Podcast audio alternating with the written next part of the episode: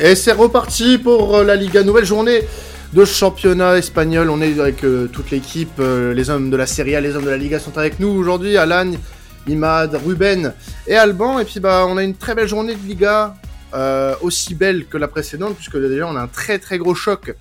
Ça va prendre, on va dire, allez, à peu près la moitié de l'épisode, hein, Imad, si tu t'étends pas trop dessus. Oui. Ah, il y a d'autres chocs aussi. Hein. Ouais, il y a d'autres chocs, mais bon. Mais va- celui-là, c'est vraiment le, le choc. C'est ça, Atlético Barça, euh, le choc entre euh, le quatrième et le leader du championnat. Euh, le Barça qui a connu une semaine un peu compliquée en, en Copa, on, va en, on va en parler un petit peu. Mais euh, il y a aussi une absence qui pourrait coûter cher au Barça, hein, Imad. Ouais, bah Robert Lewandowski, c'est c'est tombé. Alors il y a eu, c'est vrai que moi je maîtrise pas trop hein, tout ce qui est euh, euh, règlement vis-à-vis de ça. Lewandowski qui était suspendu euh, contre après un carton rouge qu'il a pris contre Osasuna. Euh, finalement, il a bénéficié, euh, il a pu jouer le match contre l'Espagnol Barcelone et il est quand même suspendu trois matchs. Donc il manquera euh, notamment ce match contre l'Atlético. Euh, donc grosse perte pour le Barça, euh, notamment. Donc on a vu, même s'il a joué contre l'Espagnol, ça a été un match très pauvre pour le Barça où il y a eu un partout, beaucoup de déchets devant offensivement. Et là, il a pas joué euh, euh, en Coupe de Coupe d'Espagne. Donc je le rappelle, le Barça a gagné 4-3 très difficilement après prolongation contre une équipe de Détroit, euh, l'Inter City. Euh, Face au frère et- de Ricky Push. Ouais, ouais, le, un joueur formé par le club en plus qui Ouais. nous a mis un triplé. Donc ouais, Ah, sacré, ah, ah, ah, c'est dur le Barça. Sacré destin, sacré destin, ça c'est Barça, ça c'est tout Barça ça. Et du coup, bah, on a vu que des l'attaque sans Lewandowski. Alors oui, ok, t'as 4 buts, donc beaucoup de gens. D'ailleurs, c'est moi personnellement, j'étais pas d'avis de ça. Tout le monde a dit match spectaculaire, forcément t'as 7 buts, mais le match était pas foufou hein, dans le contenu. Le Barça aurait pu tuer le match à 1-0, ils l'ont pas fait. Ils ont laissé Intercity revenir. Euh, derrière, euh, Dembélé a vendangé énormément. Rafinha, pas mauvaise entrée, mais contre l'Espagnol, c'était pas fou. Fati euh, a peiné contre l'Espagnol. Là, il a fait une bonne entrée, mais pas fou non plus. Depay n'a rien fait, alors que bon, je sais, il manque de rythme, etc. C'est beaucoup ce qu'on dit pour euh, Memphis Depay. Mais d'un autre côté, moi, je m'étais dit, avec la- l'absence de Lewandowski, il avait beaucoup à montrer euh, euh, dans ce match-là, en voilà, en montrant qu'il pouvait être une bonne doublure. Il a été voilà inutile, il faisait pas, pas mal de, de, de choses mauvaises. Donc euh, voilà, on a une attaque assez pauvre, je trouve, sans Lewandowski face à un Atlético Madrid, Madrid qu'on va représenter après, mais qui reprend confiance depuis la fin de la trêve. Donc voilà, moi je voulais savoir, est-ce que euh, le manque de Lewandowski va se faire ressentir pour vous euh, dans ce match? Bah personnellement, je pense que ça va être compliqué. On a vu euh, le match d'avant là face à l'Espagnol où ça a été déjà un peu compliqué même avec lui devant. Tu l'as dit, hein, t'as parlé de, de joueurs en manque de rythme. C'est un peu ce qui caractérise les joueurs offensifs du Barça euh, euh, sur cette de, Ouais. début de deuxième partie de saison. Fati a très peu joué avec l'Espagne lors de la Coupe du Monde, même pas du tout, Quasiment Euh, pas, ouais. quasiment pas, euh, il me semble, pas, euh, quasiment pas une minute. Euh, tu as euh, un Memphis qui a repris la compétition lui avec euh, les Pays-Bas euh, Ouais. en, en tant que titulaire, mais ils sont pas allés bien loin. Euh, Enfin, si en quart quand même, mais. Mais il a, il a pas été titulaire tout de suite. hein. Voilà. Il est venu progressivement pour la exactement, compétition. exactement. Et euh, tu as aussi un, un Rafinha euh, qui est un peu en dents de scie, c'est un peu l'histoire de sa saison. Un pour Dembélé. Torres. Voilà, exactement, exactement. Et puis tu as un Dembélé. Alors lui, c'est vraiment euh, le jour et la nuit pour le coup. Euh, je pense que j'ai vu beaucoup de tweets sur le match de Dembélé euh, cette semaine. J'allais le dire. Euh, j'ai cru comprendre que euh, c'était euh, voilà euh, assez spécial euh, le, le sentiment qu'avaient les supporters blaugrana euh, en- envers ce joueur et c'est un peu ce qu'on a aussi en tant que bah, supporter de l'équipe de France aussi euh, à son égard mais mais c'est vrai que euh, tu peux avoir quelques doutes euh, sur ce match contre l'Atlético sachant que les Colchoneros eux ont redémarré aussi avec une victoire en championnat euh, face à Elche donc euh, il y a de la confiance euh, les internationaux sont de retour donc attention le Barça peut se mettre en danger au Wanda ce week-end. Ouais, moi j'ai quand même assez peur, surtout que c'est quand même la, la défense de l'Atlético, même si c'est pas celle des, des années d'avant, ça reste quand même très très très solide. Il y a quand même Oblak qui est, qui est l'un des meilleurs gardiens du monde. T'as as Savic, je crois qu'Hermoso il sera suspendu, hein, parce que je crois qu'il a pris deux jaunes euh, au dernier match. Mais t'as as Jiménez, t'as as Witzel qui, qui est quand même bon en défense centrale, donc j'ai un peu peur que sans Lewandowski, ça risque d'être assez compliqué pour pour le Barça euh, ce week-end. Je peux me tromper, mais je crois pas avoir vu de suspendu hein, pour le pour le match de, de ce week-end. Mais À vérifier, à vérifier. On vous laisse, on vous laisse, chers auditeurs, chères auditrices, euh, vérifier par vous recherche. Bah, il, se peut qu'on, il se peut qu'on dise de la merde, les gars. On n'est pas payé, hein, je vous rappelle. euh... voilà. Ah Donc, euh, ah bah, non, pas, pas encore, pas encore, pas encore. Euh, du coup, toi, Ruben, au niveau de, au niveau de, de ce Barça-là, c'est vrai qu'il y a des questions qui peuvent commencer à se poser, surtout après le match de cette semaine. Euh, on, on, peut commencer à avoir quelques doutes sur euh, bah, la, la fiabilité sur le long terme jusqu'à au moins jusqu'à la fin de saison de cette équipe. Ben, c'est-à-dire qu'on voit bien en fait qu'il manque des, des choses et, euh, et c'est vrai que le, le, le, Barça de Xavi qu'on avait vu il y, a, il y a quelques mois, qu'on voyait même la saison dernière, était euh, vraiment euh, sur une, une, lancée incroyable et, et, le début de saison là été à peu près le même, mais on voit bien quand même que ce soit depuis un peu avant la trêve, on l'a vu avec des matchs qui étaient quand même plus compliqués. on voit bien que de plus en plus le contenu. Alors je dirais pas qu'il se dégrade, mais je dirais qu'il est de moins en moins euh, net. Enfin, c'est-à-dire qu'avant on avait vraiment des choses propres, maintenant on voit bien que c'est quand même plus mitigé.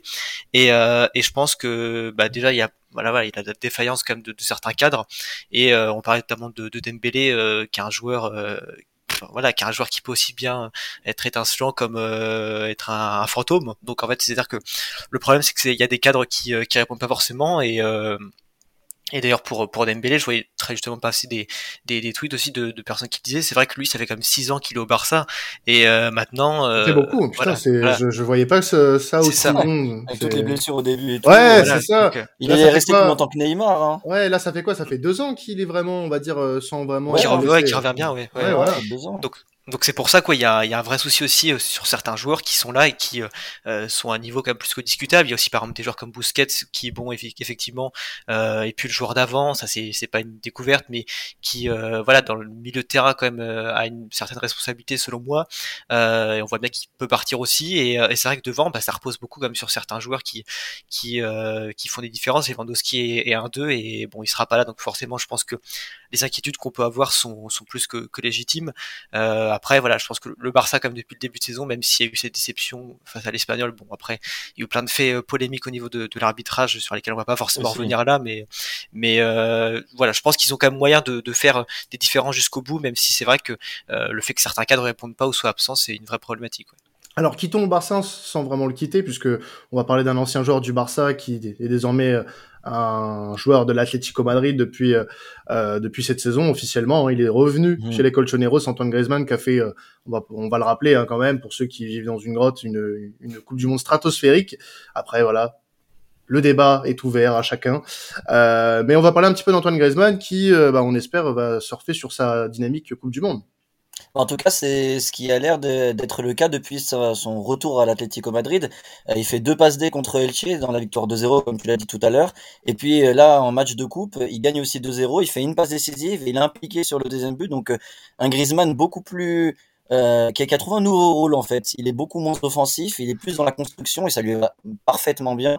On le disait déjà en début de saison avec ce problème de minutes, qui jouait très peu, il jouait qu'une demi-heure. Ben, il répondait à chaque, à chaque fois présent euh, la Coupe du Monde, il a été étincelant pendant toute la compétition, sauf la finale, mais euh, le reste de la compétition, il a été hors norme. J'ai trouvé très très bon. Il a été partout. Il a eu 10 000 poumons.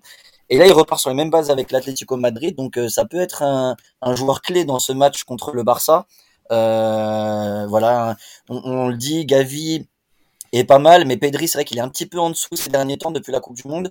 Euh, Busquets, on n'en parle plus. Donc, il peut tirer son épingle du jeu pendant, dans, la bataille du milieu de terrain. Vous, est-ce que vous, avez des espoirs sur la deuxième partie de saison de Griezmann? Et quels sont ces espoirs? Qu'est-ce que vous voyez pour la deuxième partie de saison de Griezmann avec l'Atlético? Bah, C'est sûr que ces deux premiers matchs avec, les, Colchoneros, euh, ça, euh, t'es rapidement en fait en confiance parce que tu te dis que bah, il, est toujours sur sa motivation, sur sa bonne dynamique Coupe du Monde. Donc euh, le fait qu'il continue à être dans ce rôle-là qu'il avait avec l'équipe de France de, de distributeur, euh, de, euh, de métronome vraiment, euh, je pense qu'il peut vraiment avoir un rôle assez intéressant euh, et similaire à, ce qu'il a en équipe de France avec euh, avec l'Atlético. Est-ce que est-ce que il a les joueurs pour devant lui comme en équipe de France? Je peux en douter un petit peu, même si bon bah dernièrement euh, L'Atlético, c'était pas trop ça euh, sur les derniers résultats avant la Coupe du Monde, je veux dire. Là, tu, tu viens de gagner 2-0 face à Elche.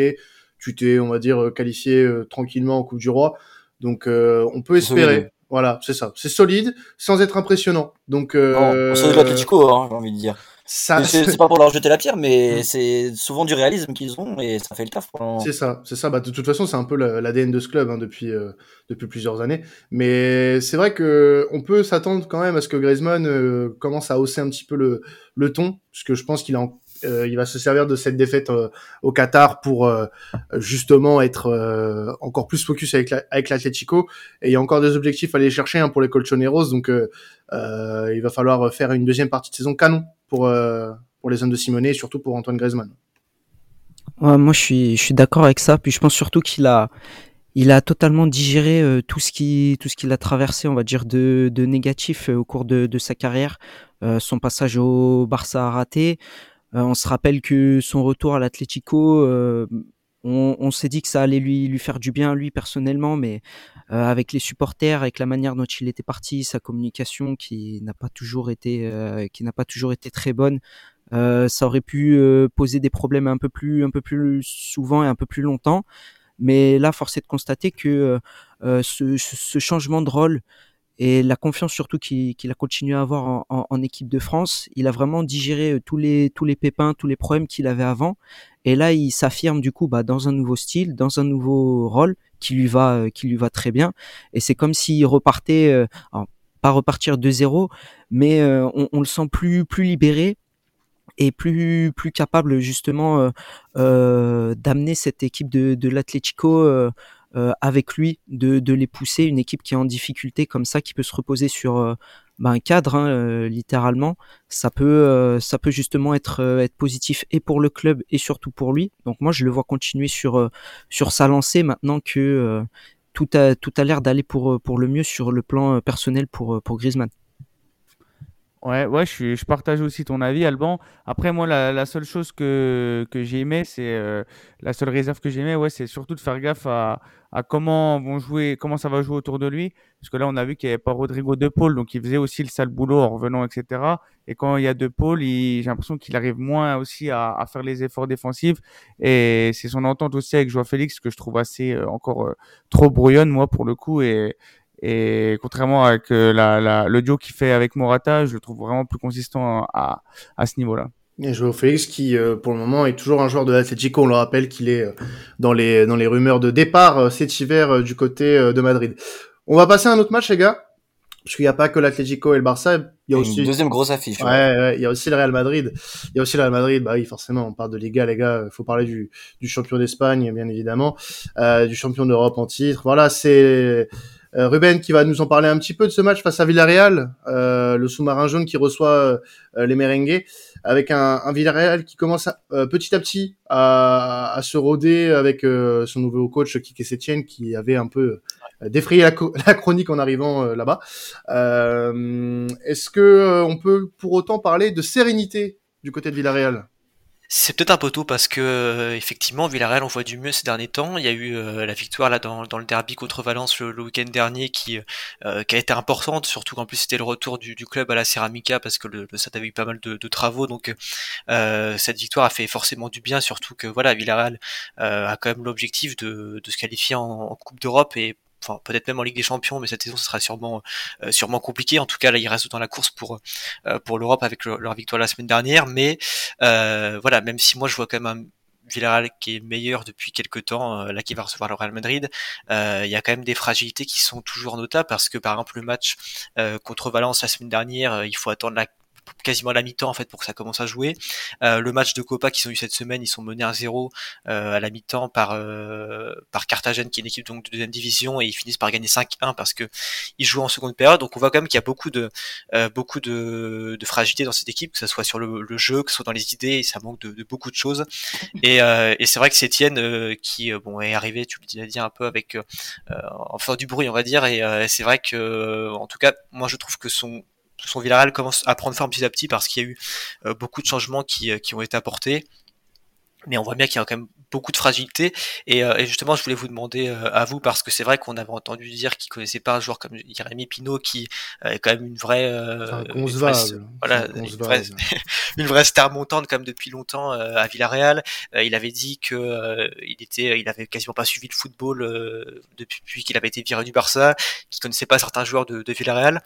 donc pour vous, même si ça va mieux récemment, euh, est-ce que ça reste quand même une bonne idée d'avoir pris un coach comme comme Sétienne dans un club comme Villarreal qui a des ambitions assez assez hautes? Pas du tout. Il est flingué. Question suivante.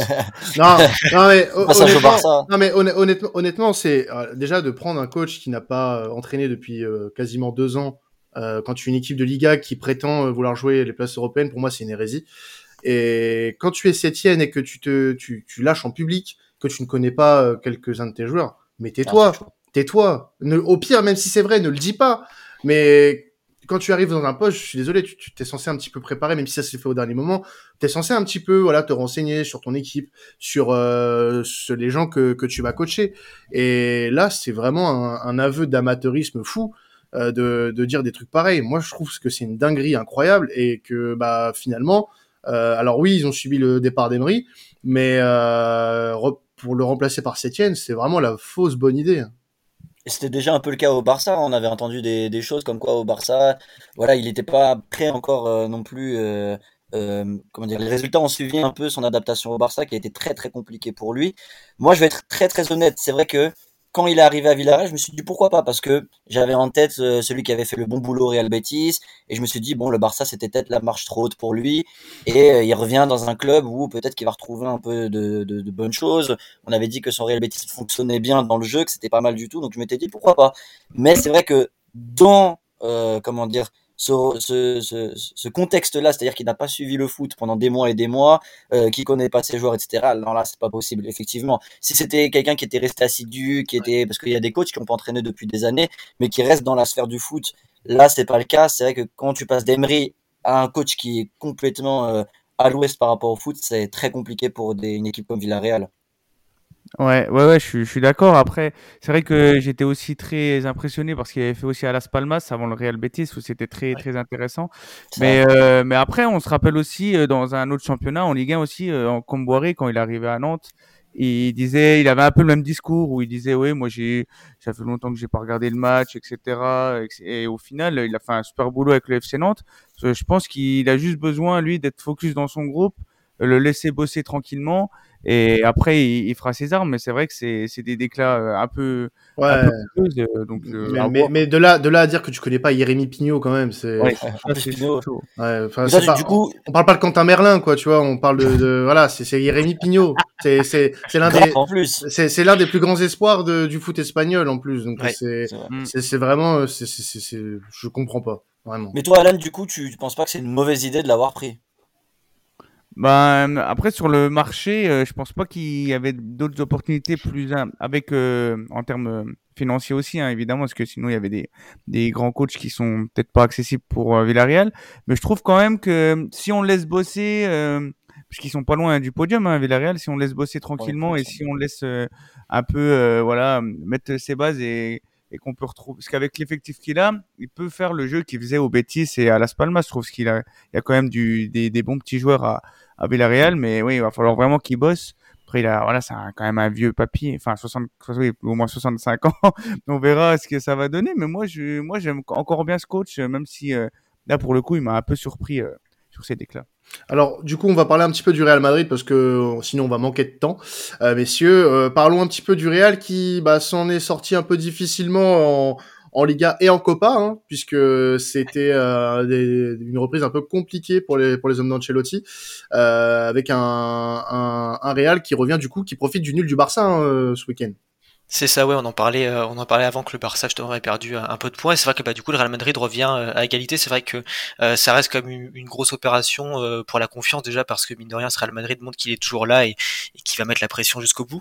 Et bon, effectivement, deux matchs qui n'ont pas été évidents. Il y a eu ce match contre Valladolid effectivement qui s'est décanté à la 83e minute, je crois, avec un, un penalty de Benzema qui va ensuite mettre un autre but pour un, pour un doublé. Donc on voit bien déjà que le Real Madrid a souffert, mais, mais a su faire le, le travail comme c'est une équipe qui qui qu'il fait souvent en Liga. Et puis il y a eu ce match aussi en, en Coupe d'Espagne qui pareil était difficile. Bon, le, terrain était aussi un peu un peu particulier, on va dire, mais ça a beaucoup fait parler ça les terrains un peu de, des, petites équipes en, en, Espagne sur ce Tour de Coupe du Roi.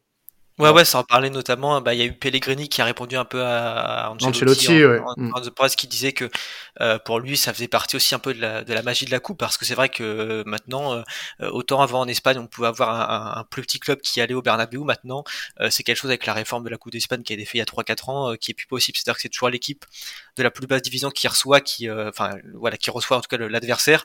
Donc effectivement, il y a eu aussi un, gros débat sur les, les, les, les, terrains, la qualité des terrains, et c'est vrai que ça pose aussi la question des, des budgets et de toutes ces choses-là. mais toujours est-il en tout cas que le Real a réussi à faire la différence grâce à un super but de, Rodrigo.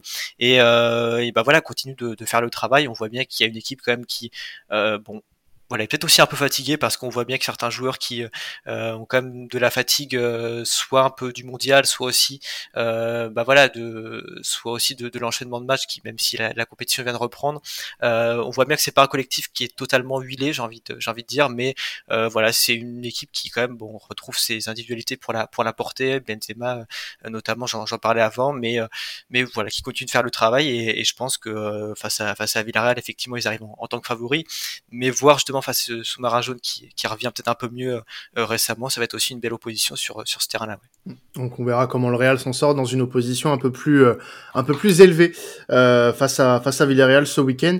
Parlons un petit peu de, du club fétiche de notre ami Ruben, puisqu'il s'agit de l'Athletic Club Bilbao, qui reçoit Osasuna, un derby tant attendu quand même, parce que bon, ce sont deux équipes qui ont bien performé sur les 15 premières journées. Osasuna connaît un petit, a connu un petit coup de moins bien avant la Coupe du Monde et a perdu euh, lors de la reprise face à, euh, la Sociedad, d'un match dont on avait parlé la semaine dernière. Euh, Qu'est-ce qu'on peut attendre de ce match-là, Ruben? Eh bah effectivement on peut attendre pas mal de, de, choses parce que déjà on va avoir deux équipes comme tu le disais qui font un super début de saison. Alors c'est pour Osasuna pour commencer par ça d'abord euh, ils ont bon un, petit coup de mou c'est vrai puis là en Coupe d'Espagne euh, ils ont quand même frôlé l'élimination euh, contre une équipe de Détroit ils sont allés en Paris en prolongation ils ont gagné sur un, contre, contre son camp de, de l'adversaire donc effectivement c'était euh, assez tendu aussi. Euh, mais on peut attendre je pense un, match disputé parce que ce sont deux équipes qui voilà malgré les, les résultats bon d'Osasuna qui sont un peu moins bien on l'a dit qui proposent du jeu. Et, et c'est vrai que ça reste comme un, un, derby on sait que ce sont deux des équipes peut-être les plus intéressantes la Real Sociedad à suivre dans, la région euh, bah, du Pays Basque et, de la Navarre. Donc euh, c'est aussi euh, voilà un match un peu culturel évidemment parce qu'il y a toujours eu des ambiances particulières dans, dans les derbies, notamment au Pays Basque et, et donc en, en Liga. et puis je voilà, en face, tu le disais, il y a quand même l'Athletic qui fait, euh, qui a fait match nul contre le Betis la semaine dernière, mais qui, voilà, reste dans la, reste dans la course mine de rien, qui euh, a toujours une certaine solidité euh, dans, dans ce qui est affiché, qui, voilà, arrive aussi à préserver sa, sa cage inviolée face à des équipes comme le, comme le Betis la semaine dernière, on l'a vu, et voilà, on voit bien qu'il y a quand même des fonds de jeu qui, de part et d'autre, surtout du côté de, de l'Athletic, du coup, qui sont en train de se solidifier, même s'il y a toujours évidemment des, imperfections. Et, euh, et c'est vrai que alors je crois qu'on on avait parlé justement euh, euh, déjà un peu la, la, semaine dernière. On avait parlé aussi il y a dans les podcasts qui précédaient le qui précédaient la Coupe du Monde du coup. Mais c'est vrai que cet athlétique fait un des meilleurs débuts de saison depuis depuis plus depuis très longtemps. Et, et notamment bah, on parle souvent du fait qu'il n'y ait pas eu de Coupe d'Europe depuis de qualification Coupe d'Europe depuis 2017-2018 du coup. Et c'était justement la, la, dernière saison avant ça avec Ernesto Valverde Ernesto Valverde qui est revenu du coup cet été euh, et qui vont pour, pour, le moment fait plutôt un, bon travail. Est-ce que ça vous semble possible pour vous de voir cet athlétique retrouver euh, euh, la Coupe d'Europe cinq ans après, sachant que voilà il y a quand même un classement qui est disputé et, et des équipes qui sont un peu au coude à coude? Ouais, totalement. Hein totalement pour moi. Moi, je pourrais même euh, le débat peut se poser. On le pose depuis plusieurs euh, podcasts et à mon avis, ça va être euh, le débat de la saison sur l'Athletic Club. Est-ce qu'ils peuvent aller, par exemple, en Ligue des Champions, mais en Europe, dans le sens large. Moi, je pense que oui, ils font un très bon début de saison. Comme tu l'as souligné, c'était sous Valverde la dernière fois. C'est sous Valverde qui reviennent. Il n'y a pas d'hasard avec ça. Moi, je pense qu'il y a des clubs, il y a des coachs qui sont faits comme ça pour des clubs. Hein. Ils reviennent, la confiance revient. Y a au-delà du, forcément, il y a tout le travail tactique, technique, etc. du coach, mais je pense que même pour les supporters, pour les joueurs, il y a une confiance qui renaît parce que l'Athletic euh, garde des joueurs aussi très longtemps en, son sein. Donc revoir euh, un coach avec qui ils ont brillé par le passé, je pense que ça joue beaucoup. Et, Valverde, on a critiqué, moi le premier, son passage au Barça, mais force est de constater qu'avec l'Athletic, ça marche très bien sa façon de, de faire. Donc moi, je crois totalement en une place européenne pour l'Athletic l'année prochaine. Ouais, moi aussi j'y crois. Bah, je, je vais pas en rajouter sur euh, Ernesto Valverde. Euh, Imad a, a tout dit à, son sujet, mais je rajouterais juste moi que bah il y a, y a l'engouement de, de ce que ça peut susciter euh, euh au niveau de, du, du club, et puis il y a certains certains joueurs qui, je pense aux, aux, plus jeunes des, des, des frères Williams, qui voilà commencent à on va pas parler peut-être de, de, maturité, mais qui justement prend, prend bien ses marques. Et c'est peut-être euh, ce qui ce qui leur manquait sur sur les saisons précédentes, sans parler du coach. Et ça peut il peut faire partie des des, des facteurs euh, euh, qui peuvent les, les aider. Ils ont un très bon très bon gardien. Défensivement, ils sont assez solides. Donc pour moi, ils causent ils cochent pardon plusieurs cases pour justement réussir cette cette qualif en, en Europe. Ouais, ouais, moi aussi pour finir, je trouve quand même que dans cet effectif de Bilbao, il y a des, il y a des vieux briscards, il y a quand même une expérience qui, qui, qui est pas à négliger, hein, quand on voit les, les Raúl Garcia, les, les Ander Herrera, même, même si là il est blessé, les euh, euh, des Marcos, etc. C'est vraiment des joueurs qui, qui ont de l'expérience, qui ont de la maturité, et je les vois pas non plus sombrer en, en deuxième partie de saison, perso. Eh ben, on surveillera bien évidemment cette saison de, enfin cette deuxième partie de saison de, de l'Athletic Club. Euh, on peut terminer. Euh, on a le temps, Imad. On est dans les bah temps. Franchement, c'est une émission calibrée. euh, partons sur euh, une petite affiche, mais qui pourrait être intéressante. C'est le Rayo euh, qui est actuellement huitième, qui va recevoir le sixième, le Betis Séville. Euh, alors pourquoi ça va être intéressant? Parce qu'on parle de l'équipe la moins fair play de Liga, qui est le Betis, avec un, un bilan que vous soupçonnerez peut-être pas, mais qui est assez impressionnant quand même. Oui, bah, Real Betis qui est à 33 cartons jaunes. Bon, c'est pas le maximum qu'on ait vu en 15 journées dans le championnat. Il y en a d'autres qui ont plus, mais ils sont à 8 cartons rouges depuis le, début de saison, donc c'est assez énorme. Ça fait quoi 15 journées de Liga, 8 cartons rouges, euh, sachant qu'ils ont reçu 4 rouges sur les 3 derniers matchs de Liga. Donc ça commence à faire beaucoup. Encore une fois, contre euh, l'Athletic euh, la, la, semaine dernière, 0-0. Dans le temps additionnel, ils prennent un rouge sur un tacle par derrière. Euh, de Luis Felipe, le défenseur central qui fait une bonne saison en plus avec le Real Betis.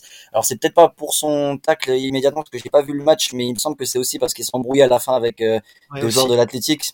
Voilà, il, y a des, il y a eu des insultes. Euh, il a, je crois qu'il a insulté l'arbitre aussi, tu vois. Donc, oh, voilà. l'adjoint. Donc voilà, il y a eu. Oh. c'est très souvent ça, le Real Betis. Très souvent, ils prennent des rouges. Pour vous dire, contre le FC Séville, c'était des gars comme Fekir et Iglesias qui prennent des rouges, des attaquants. Ouais, donc il euh, n'y a pas que des, des, des, défenseurs ou autres qui, qui prennent ça, c'est vraiment une, une, mentalité au Real Betis de, de, prendre pas mal de cartons. On loue leur performance depuis le début de saison, on dit qu'on les voit, euh, on en fait, on en a fait pas mal de fois notre favori pour la troisième place derrière le, le Barça et le Real. Euh, mais moi j'ai envie de vous demander, est-ce que vous pensez que ce nombre de cartons accumulés euh, avec tous ces cartons peut euh, peut ruiner leur fin de saison? Et dans un contexte un peu plus global, est-ce que vous pensez que le manque de fair play d'une équipe peut l'empêcher de briller euh, en championnat? Totalement. Et il n'y a pas qu'en championnat, ça peut être euh, préjudiciable dans beaucoup de choses parce que euh, tu as beau euh, bien jouer, parce que c'est le cas du Bétis, hein, euh, oui. Bétis c'est une équipe agréable à avoir joué, mais euh, force est de constater que bah, toutes ces pénalités, on va dire entre guillemets, te font perdre des points. Euh, te font un peu dérailler. Et qui sait où, où serait le Betis Séville avec un bilan un peu plus euh, plus flatteur euh, au niveau des cartons. Euh, le Betis aujourd'hui est sixième avec deux points de retard sur la quatrième place, ce qui est loin d'être catastrophique. Mais euh, moi, je voyais, moi, au début de saison, je voyais le Betis, par exemple, plus haut que ça, euh, que qu'il que, l'est aujourd'hui. Peut-être que c'est lié, peut-être que c'est pas anodin euh, cette sixième place pour le moment avec ce, ce bilan euh, un peu catastrophique euh, qui rappellera les, les plus grosses, les plus gros bouchers outre-Manche des années 90, de début 2000. Mais en tout cas, voilà, on n'est pas sur, on n'est pas sur une équipe qui fait du coup plus parler par son jeu, mais par ses, on va dire, ses écarts. Et c'est un peu dommage. Ouais, si je, te complète totalement parce que c'est vrai que c'est dommage, je pense que c'est le terme le plus adapté. Et surtout, voilà, il y a, des super joueurs dans cette équipe, mais c'est vrai que euh, bon, on prend souvent bah, Luis Felipe, ça peut être un bel exemple, mais euh, même un, un, joueur comme Fekir, c'est vrai qu'on sait qu'il a un talent absolument incroyable quand il peut faire des différences exceptionnelles, mais euh, il a aussi une capacité à perdre le, le contrôle dans un match qui est euh, qui est assez assez inquiétante et qui est pénalisante aussi. Donc c'est vrai que euh, c'est une équipe qui a vraiment d'excellents joueurs, le Betis, et qui est capable de faire du bon, mais euh, j'ai envie de dire que quand on voit parfois le comportement voilà très sanguin quand même de, de certains joueurs, euh, c'est voilà quelque chose de, de pénalisant et, et c'est quelque chose qui doit se travailler parce que c'est pas non plus quelque chose de, de nouveau, même si c'est vrai que cette saison ça se remarque par le nombre de, de cartes rouges surtout. Non, ouais, puis plus on va avancer dans la saison, plus il y aura des matchs en jeu, plus il y aura de pression, etc. C'est ça. Ça, ça peut vraiment partir en vrille. Ils peuvent vraiment se retrouver avec. euh, ça- le, leur record va peut-être être battu. hein. Ils vont peut-être ex- faire exploser le compteur parce que 33 cartons au lieu de, au bout de 15 journées, c'est c'est affolant. hein. Moi, je crois que vous étiez trompé dans les stats tellement que c'était. Ça m'avait surpris. Mais. Surtout euh, 8 cartons rouges, c'est énorme aussi. Ouais, hein. ouais, ouais, c'est ça. huit cartons cartons. rouges en 15 journées, ça fait quasiment un match sur deux, un carton rouge. Enfin, c'est... Euh, 33 Ouais, jaunes, c'est ça. 33 jaunes, 8 rouges aussi, ça aurait pu être l'addition euh, quand Alan va au bar euh, le samedi soir. ça, aurait pu, ça, euh, ça aurait pu, ça aurait, ça aurait Il pu aurait battu le. Real Betis. Ah ouais, ouais, ouais. Mais bon, lui, on lui aurait pas décerné le, le trophée de l'équipe la moins fair play, pour le coup. Ah. Euh, Un autre trophée. ah, au contraire. hein. C'est une toute autre soirée. Voilà, on en parlera peut-être un jour. Euh, donc voilà, on va s'arrêter là pour aujourd'hui pour le, le podcast euh, Liga, les gars. On va se, se quitter là-dessus. Merci à vous de nous suivre euh, chaque semaine. On se retrouvera bah, dès la semaine prochaine. Hein. La prochaine journée, c'est euh, ça va arriver Eh oui. très vite. On reprend un rythme normal en fait hein, pour euh, pour la Liga à partir de la semaine prochaine, enfin à partir de cette semaine d'ailleurs. Euh, vous pouvez continuer à nous suivre, hein, bien évidemment, sur vos plateformes de streaming favorites et également sur la chaîne YouTube de Sports Content. Euh, vous pouvez d'ores et déjà écouter le podcast Serie A qui sort le même jour, euh, puisque il y a de belles affiches aussi, il y a de très beaux sujets dont on va parler, et surtout, bah, n'hésitez pas à, à nous recommander à, à vos amis, à, à votre famille, et même à votre grand-mère. N'hésitez pas surtout. Oui. Nous sommes, fa- nous sommes, nous sommes, nous sommes proches des, des seniors dans cette émission, donc n'hésitez surtout pas. C'était traditionnel. Passez un très bon week-end de foot. Ciao tout le monde.